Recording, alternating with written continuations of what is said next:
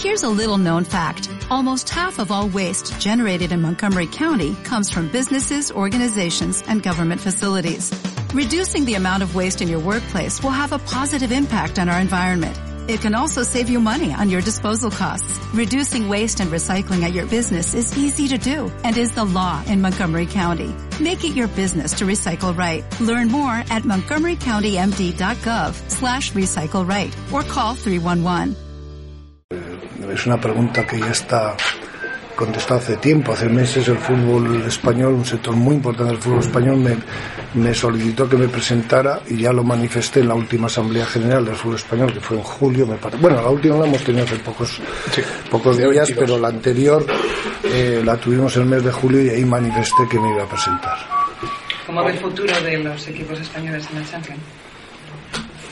Hombre, me gustaría que jugaran la final los dos equipos españoles y me gustaría también que la eh, Liga Europea jugara la final dos equipos españoles. Pero claro, una cosa son los deseos y otra cosa es la realidad, que algunas veces coinciden y otras veces no coinciden. Confía en que el reglamento actual presentado para las elecciones eh, será recibirá el visto bueno del Consejo Superior. No opino de ese tema. ¿Cómo está viviendo o qué le parece eh, de lo que estás diciendo en torno al Club Atlético Osasuna, eh, pues el proceso en el que se ha visto envuelto la actuación de la Liga de Fútbol Profesional?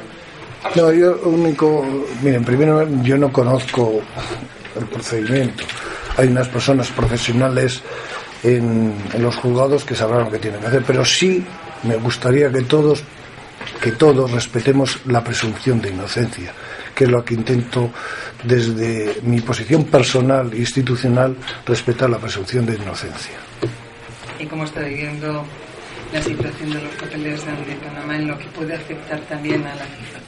Bueno, a este tema le tengo que decir que ya la FIFA y la propia UEFA, que como profesional que es usted y, una gran profesional, ya tiene conocimiento de lo que ha dicho la FIFA y la UEFA. Por lo tanto, me atengo a lo que ha dicho la FIFA y la UEFA.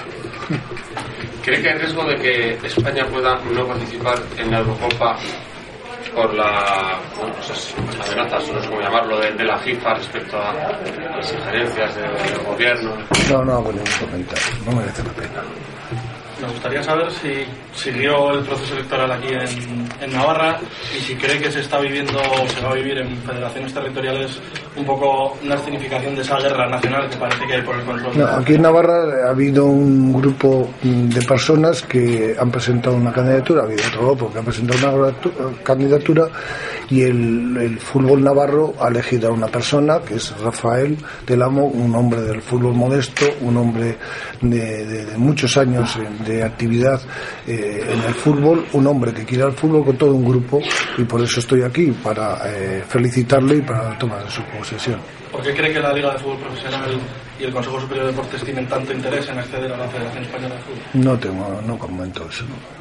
Me gustaría preguntarle por Rafael Amo qué cualidades ven él que le hagan pensar que puede ser Pues es muy fácil.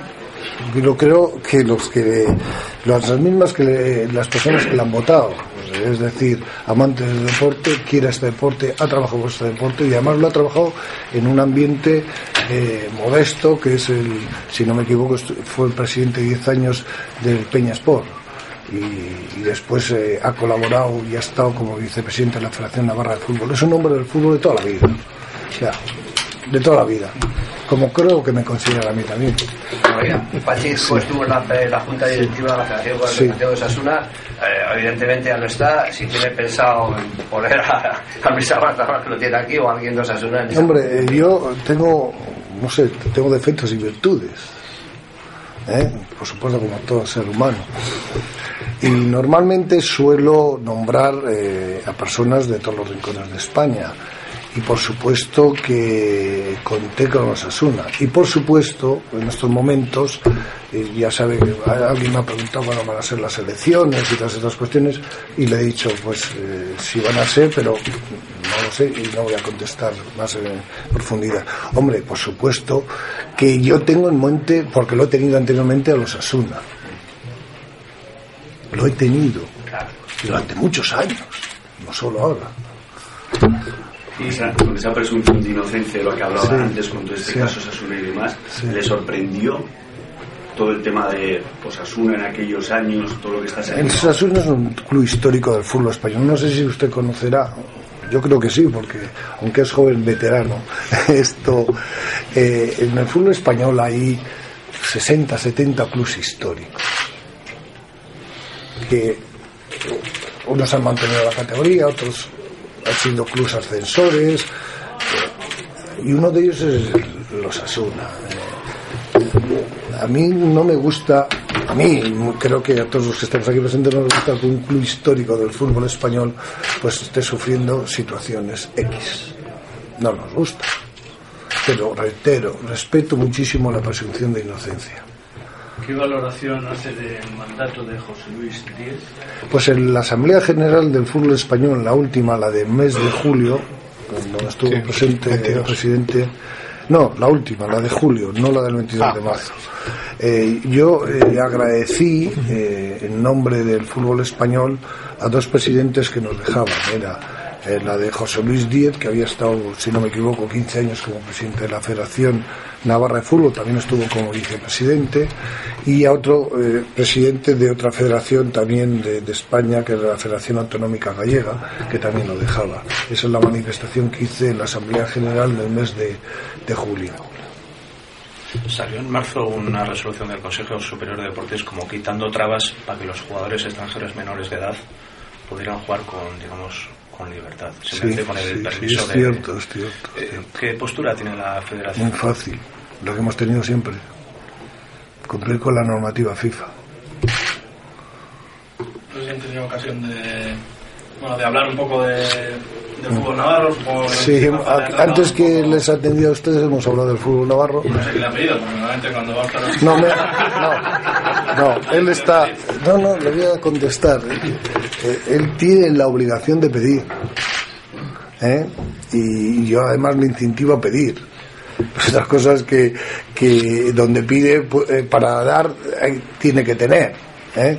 Pero sí, ya me ha presentado un proyecto que no hoy, sino ya me lo presentó hace un mes, un mes y medio, cuando me visitó la Real Federación Española de Fútbol, un proyecto de hacer una sede social nueva con unos campos de fútbol, que por cierto en otras partes de España ya se ha realizado, que por cierto también con ayuda de la Real Federación Española de Fútbol, que por cierto también era uno de mis eh, puntos de, de mi programa hace muchos años, cuando me presenté eh, al principio y después varias veces a la reelección, que todas las federaciones autonómicas deberían tener eh, una sede social amplia, que lo han conseguido con, con, bajo mi mandato.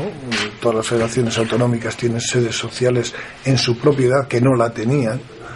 Y además eh, ampliarlo unas instalaciones deportivas. Aquí me han presentado y por supuesto la Real Federación Española de Fútbol les ayudará. ¿Cómo? No lo sé porque previamente tendré que saber cuánto, dónde, cómo y muchas otras preguntas que pero sí que eh, si ha sido uno de mis puntos de mi programa de hace muchísimos años, no de ahora, el que cada federación tenga un domicilio social propio, que sea dueño de ese eh, local y que además se amplíe a unas instalaciones deportivas, pues me va a encontrar detrás de ello. Es que se ha hecho tantas eh, modificaciones en, en, este aspecto que, que, bueno que me siento tremendamente orgulloso no he venido a hacer campaña electoral una última pregunta sí, ¿se, ve, ¿se ve entregando la copa de, al campeón de la Eurocopa? hombre yo deseo que la entregue el que es presidente de la UEFA que es el señor Platini estoy deseando que la entregue y estoy deseando en aportar todo Mm, mi conocimiento, el poco que tengo, para que eso sea así.